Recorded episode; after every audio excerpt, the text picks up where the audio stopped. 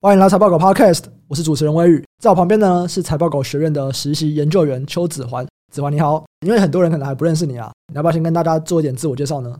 大家好，我是邱子桓，那也可以叫我 Matthew。我担任财报狗的研究员实习生，从年初至今这样子，cover 过蛮多公司的。最近被分配到的产业是台湾的房市这样子。我们今天找子桓啦，其实就是因为子桓最近有出了一个我们内部的报告啦，就台湾的房市相关的个股或者是产业的报告。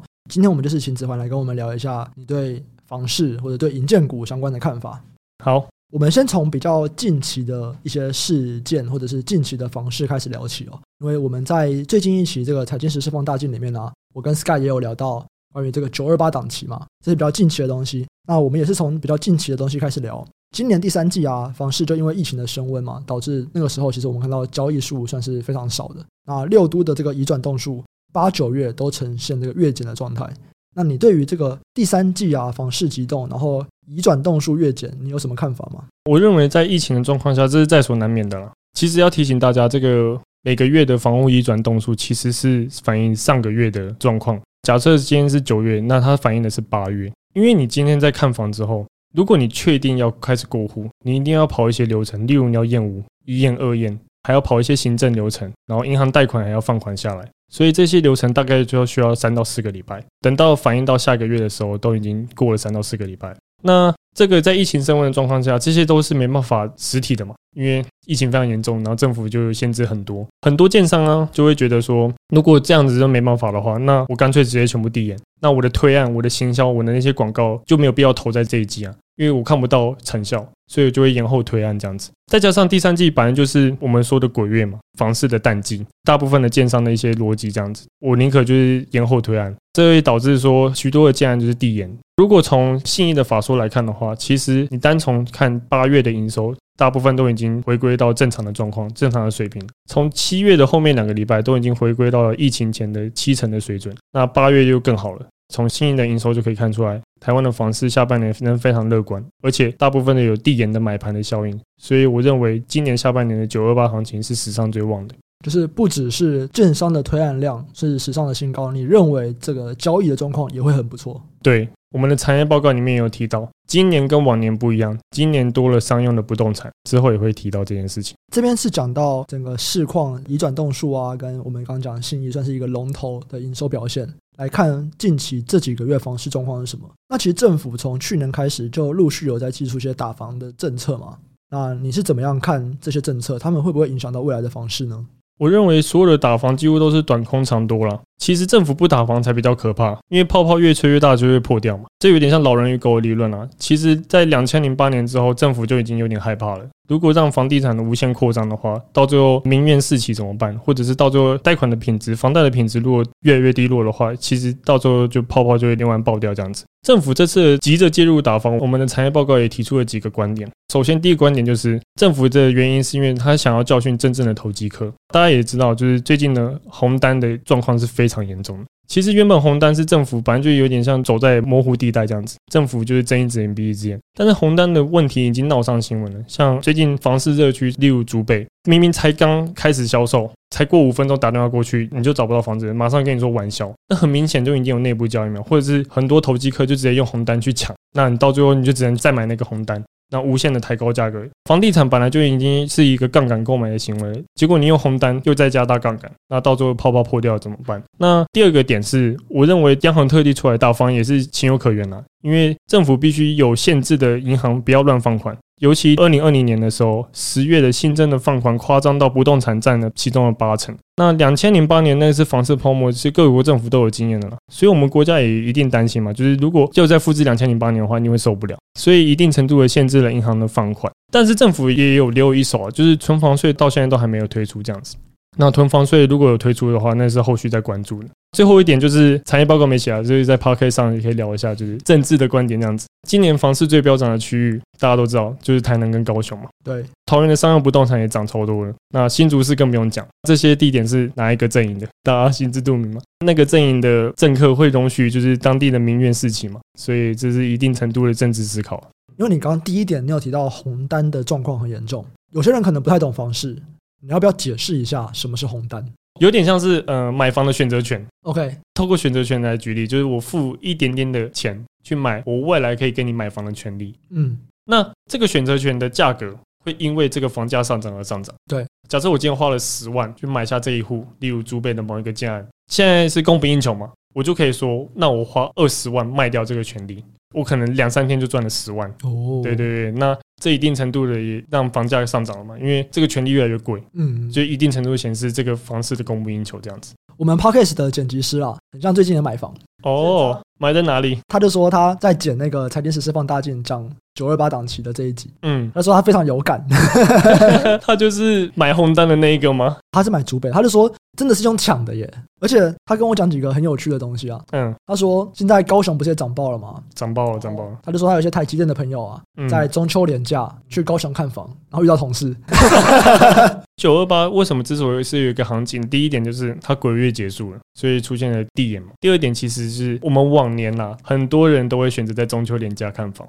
就是有点像刚才讲的，如果大家都不能看房的话，建商就宁可延后推案嘛，或者是延后行销。建商自己也知道，九二八接着会有什么双十连假嘛，所以这两个连假是确定非常非常接近的。所以我有两个年假，让家庭可以带着小孩，因为看房通常还是要有小孩嘛，就是小孩也想看这样子，所以大家都有空的时间就是这个两个档期。那这两个档期又非常近，所以建商就会加大力度行销，或者代销业者会加大力度行销。才会造成整个下半年的这个行情这样子。因为我那个时候在问的是说，为什么是二十八号啦？就为什么不是九二九？可能是想说八结尾比较吉利吧。不知道还是跟教师节有关吗？会不会是早期能够买得起房子的是老师？哦，这个可能就要再研究一下了。我觉得机会比较低啊。就是你说老师比较有钱，我是觉得嗯机会应该不高。我们听众应该蛮多老师，应该以前老师是比较有钱啦。以前啊，对对对，公务员嘛。好，刚聊完了一些政策啊，或者是市场的状况。那我们现在来缩小到比较地区的部分哦。你觉得台湾有没有哪些地区的营建股会是一个比较大的受惠者？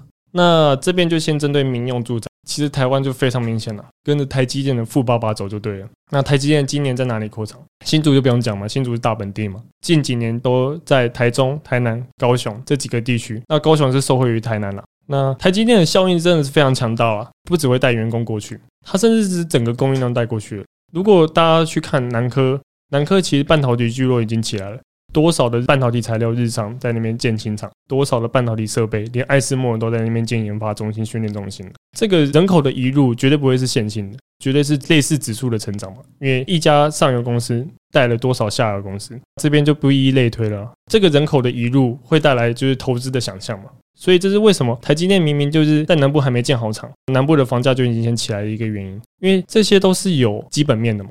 大家都知道，未来可能就好几百、好几千人，甚至好几万人要买房、要租房。那如果你今天是投机客的话，你只看到这基本面，你一定会比较有信心去炒，甚至是有红单的行为。这是我的看点。你刚刚提到嘛，现在可能比较蓬勃发展的，像新竹啊、台中啊、台南跟高雄。嗯，说高雄可能受惠于台南嘛，就是台积电这个护国神山的房市领头羊，这样。对对对。可是你是跟我说哪边的银建股是最大的受惠者？所以其实每一家建商，他们主打的地区不太一样，是不是？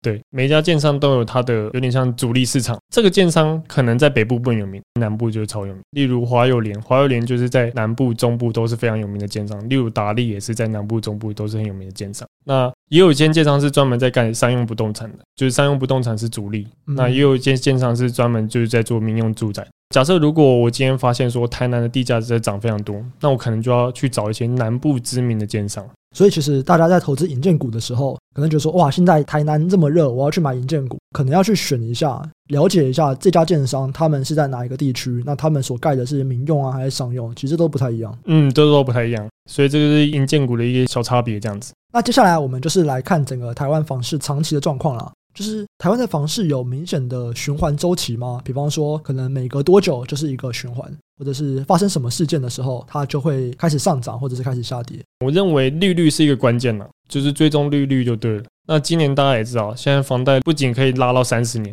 甚至利率已经创下历史新低了。如果以国库的银行来看的话，现在利率甚至最低可以到一点三趴，这是非常夸张的啦。对于民用住宅的需求，有一定程度的刚性支撑，这样子。利率的调升就是对于房市是直接的伤害，这是直接可以确定的。如果拉出过往的线图的话，利率走低，房市就完全是负相关这样子。另外一个可能对于房市有下滑的风险的话，我认为就是政策了。因为政府的角度也是非常关键的。尤其是要提到今年，就是政府对建商的杠杆的行为做出了限制，这些详细的限制在财报狗的房地产产业都会提到，不一一细讲。我们认为，其实对上市贵公司的银建股来说，其实影响不大，因为他们资本非常雄厚嘛，他跟一般没有上市贵的公司，他多了很多的募资管道，例如他可以利用可转债，他不一定一定要跟银行杠杆。如果对他们没有影响的话，那影响到的是什么？我们认为是鼓励政策，因为建商以前就是可以无限的杠杆，例如卖不出去的空屋，我可以抵押，嗯，那现在抵押的栋数没有那么多了。例如我买好的地，我开案之后就可以质押，再借一笔钱出来。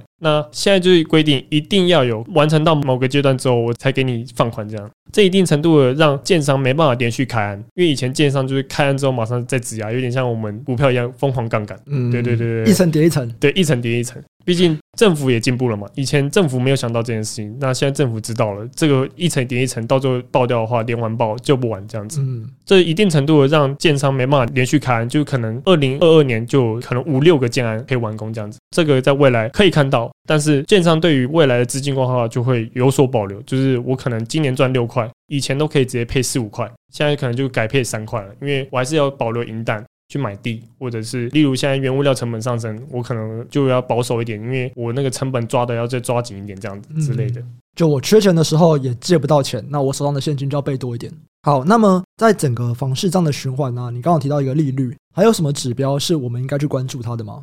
我认为啦，今年为什么我认为房市是健康的扩张呢？其中一个原因是因为台湾的房贷的品质其实没有变差。相对于两千零八年，台湾两千零八年的房贷品质、贷款的负担率是非常高的，逐年攀升。就是房市整体走多，但是贷款的负担率，也就是银行的坏账的风险越来越高了。你可以解释一下这个房贷品质跟所谓的贷款负担率，这是什么东西吗？贷款负担率就是房贷除以家庭所得。如果我算一下的话，就会知道说，贷款负担率越低，这个房贷对于家庭的负担越低嘛。我刚才讲，两千零八年，大家可以去财经 M 平方看一下，叶配一下，对对，M 平方，对对，之后可以找我们叶配。大家如果去财经 M 平方看一下贷款负担率的话，两千零八年的时候其实是逐渐走高了，这一定程度反映了现在的房价实在太贵了，我们的国民所得没有跟上。以目前的角度来看，目前虽然房价一直不断的走高，但是贷款负担率是持平的。哦，对，台湾人还是蛮有钱的。对对对对，那台湾人有钱其实也是天时地利人和了。台湾的经济至少近两三年是非常好的嘛，嗯，是民主国家的一颗星嘛。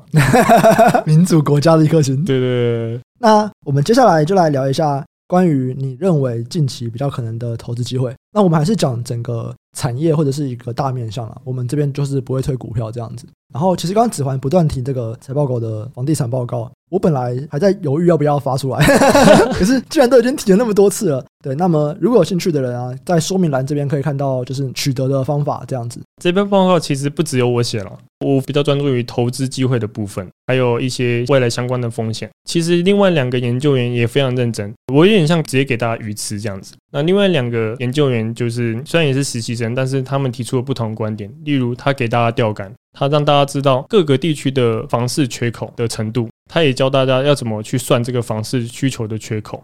那在报告里面呢、啊，你有说近年的商用不动产，你认为会是银建股最大的亮点之一？嗯，对。未来也还是吗？近两三年都会是。首先来说一下，一般的一个商用不动产的建案，基本上都要花二十四到三十个月啊。那其实就一定可以推估未来两到三年的业绩是稳定的。台湾的经济近两三年是天时地利人和嘛，这一定程度也带动了商用不动产的需求。这个天时地利人和其实也有种种原因呢、其中中美贸易战，我们台湾的厂商就获得非常多的转单。嗯，美国对中国课税，其实也一定程度造成了台商的回流。那疫情台湾控制的那么好，也一定程度的台湾厂商又更好了，就是很多单就先转到台湾嘛。这个后疫情的时代，欧美疯狂的购买商品，那台湾就正是这个商品循环的最大的受惠之一嘛。我们的贡献就是商品嘛。那我们的政府其实也没有都没有做事了。政府在二零一九年的时候，陆续推出了就是回台的投资优惠方案。我就先结算至去年年底，总共有七百六十七家通过审核。这些审核回台投资的金额总共有一兆一千六百亿。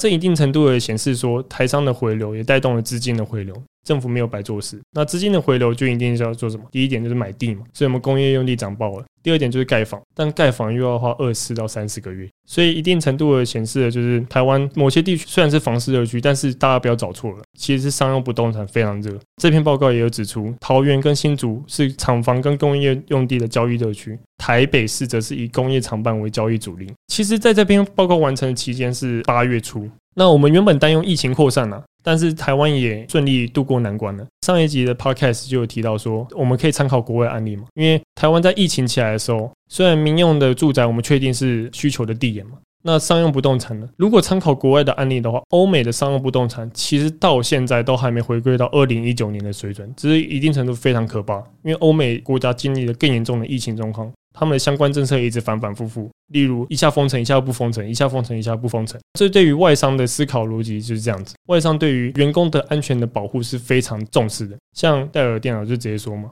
员工可以选择永远在家上班。那对于商用不动产的需求是非常非常伤的。所以这篇产业报告我们给出了两种方案。第一种方案就是，如果台湾疫情逐渐失控的话，那商用不动产的这个需求可能只能持续一年，之后第二年、第三年可能就会陆续下滑。但是我们台湾毕竟是民主国家的一颗星嘛，又来了，一颗星又出现。对对对，民主国家的一颗星，我们是亚洲的民主灯塔，我们再次控制住了，正式确立了我们的另外一项方案，就是我们认为商用不动产未来的需求也是非常强劲的，所以建议寻找相关的标的这样子。我这边会补充一个观点啊，就是我觉得欧美啊，之所以现在大家还不回公司办公，而是说你会选择 remote work，比起他们担心疫情，我认为他们担心疫情的原因应该很小哦。就是员工不想回去了。哦，对，因为有很多员工现在就抗议啊，他们觉得 work from home 实在太爽了，我就是不想回去，所以这变成一个福利之一。很多不管你看 Google 或者是看 Apple，其实他们有很多员工就在开始说，你今天如果不让我一周就几天在家工作，我就辞职了。哦，对对对，这个我有看到相关的报道，我也觉得蛮有趣的。所以其实比较是大家尝到甜头以后，就是不愿意回去了这样子。哦，原来是这样。那他们就被逼的就是要从善如流啊。嗯，难怪。因为你说他们真的担心疫情吗？我觉得很像还好啊。你看台湾人都不怕死，都到处跑跑照了。你说欧美的人有哦？对啊，应该是没有啦。嗯嗯，我原本对这个现象的解读是，他们的公司是很注重员工的生命安全。哦，我觉得应该是注重离职率啦。哦，了解了解了解。这边可以讲一个我觉得蛮有趣的东西，就是因为我有去报名一个三年一度的魔术大会。嗯，这个被称为是魔术圈的奥运吧，因为它就是三年一次这样子。嗯，然后本来应该是今年吧。今年要办在加拿大，然后整整一个礼拜。我本来要去，就我三年前我买票这样，结果后来因为疫情的关系，就延到了明年。可是最近这一个协会的负责人，他们就寄信给台湾的负责人，就台湾的这个协会负责人就说：“哎，为什么台湾人退票那么多？”他说明年应该就没问题了吧？可是为什么台湾的人退票那么多？其他国家都没问题，就台湾的人退票很多，为什么？那台湾这边的这个联络人就跟他说：“我觉得台湾人怕死。”完了，讲这个会被骂。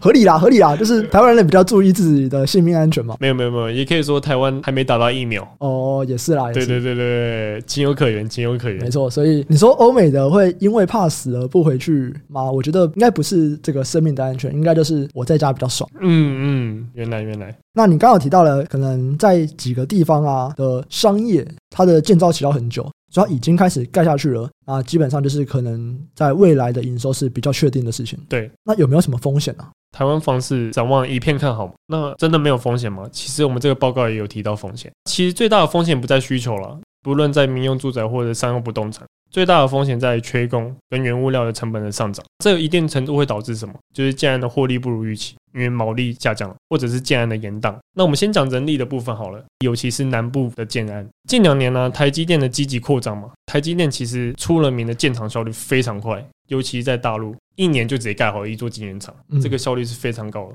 那台积电付出了什么代价？他给出了行情的一到两倍的薪资请人，也就是说，假设你今天在南部一天原本的行情是两千元好了，他直接给你四千元，那你做六天，我给你七天。哦，对。那如果你今天是一个团队，你愿不愿意付违约金去做台积电的工程？以目前的状况来说的话，就是所有人都直接付违约金，直接去做台积电的，因为这样绝对是赚更多啊，直接赚更多。对。对很多人就会说，那我多花一点钱不就好了吗？其实大家没有想到的是，这些在帮忙盖房子的工人啊，这些工头啊，其实大部分都已经不是台湾人，大部分都是请外劳了。我们台湾人不愿意做这个工作。那台湾好死不死，就是在第三季的时候，疫情又爆发了。那对于外籍员工，就是政府现在怕了，政府怕就是外籍员工又带来疫情，所以对于外籍员工的管制又更严格了。等于明明就是可以引进更多外籍义工，但是现在办不到了。那有限的人力资源的话，变成我必须再开比台积电更好呢？那一般的建商怎么可能开给比台积电更好？因为台积电一定比他们更有钱嘛。其实很多建商是这样子。这边给大家一点想法是这样：如果今天这个建案顺利完工的话，你就必须担心这个建案可能毛利率会不如预期，因为他为了赶完工，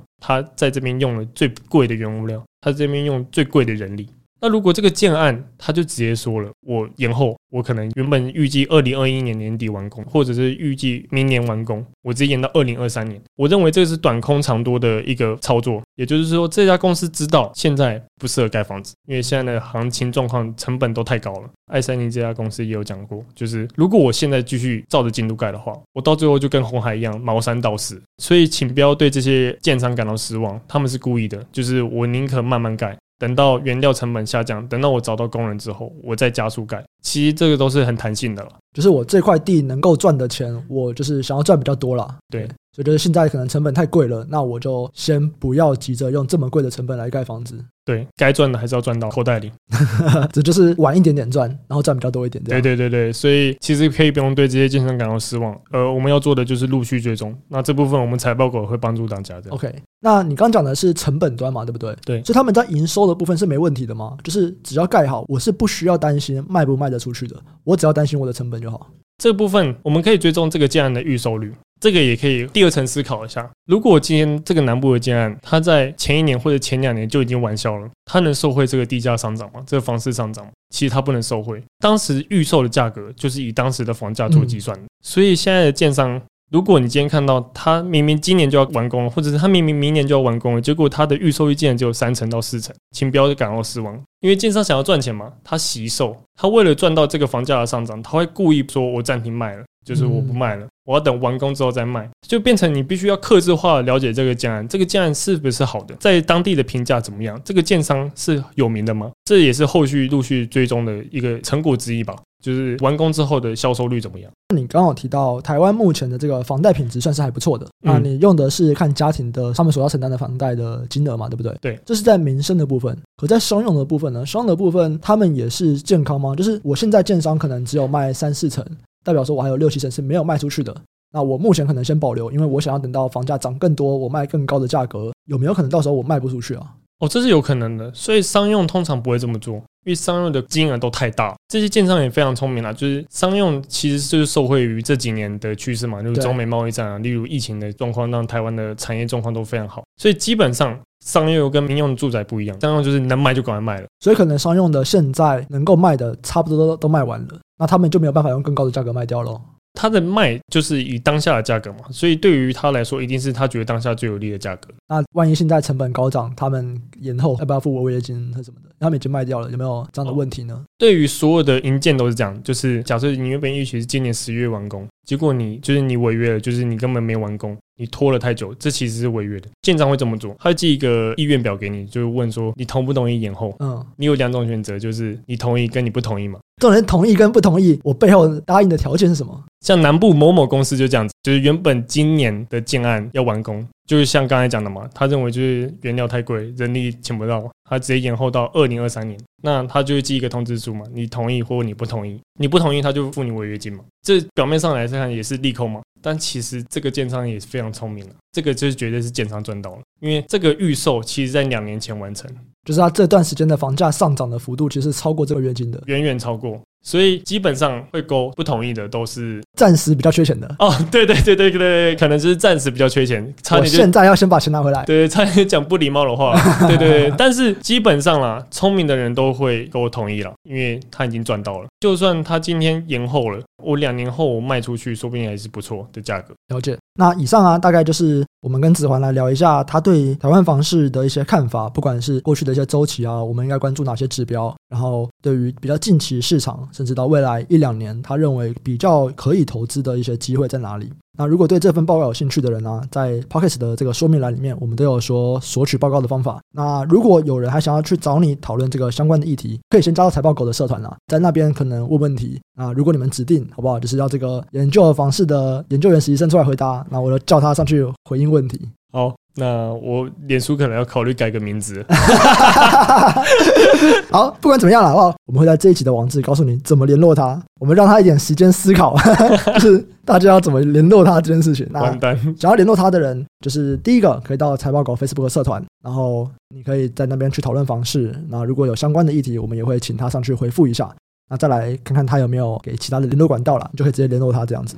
好，那以上啊就是我们这集的内容。喜欢的听众朋友啊，记得按下订阅，并且分享给你的亲朋好友。如果有任何的问题或回馈啊，都欢迎留言告诉我们，我们会不定期在 Podcast 中回答留言区的问题。想要找平台讨论投资问题的，可以上 Facebook 搜寻“财报狗智囊团”，这是财报狗的 Facebook 社团。我们会不定期在社团中分享我们的看法，还有 Podcast 的延伸讨论。那我们这集就先到这边，下集再见，拜拜，拜拜。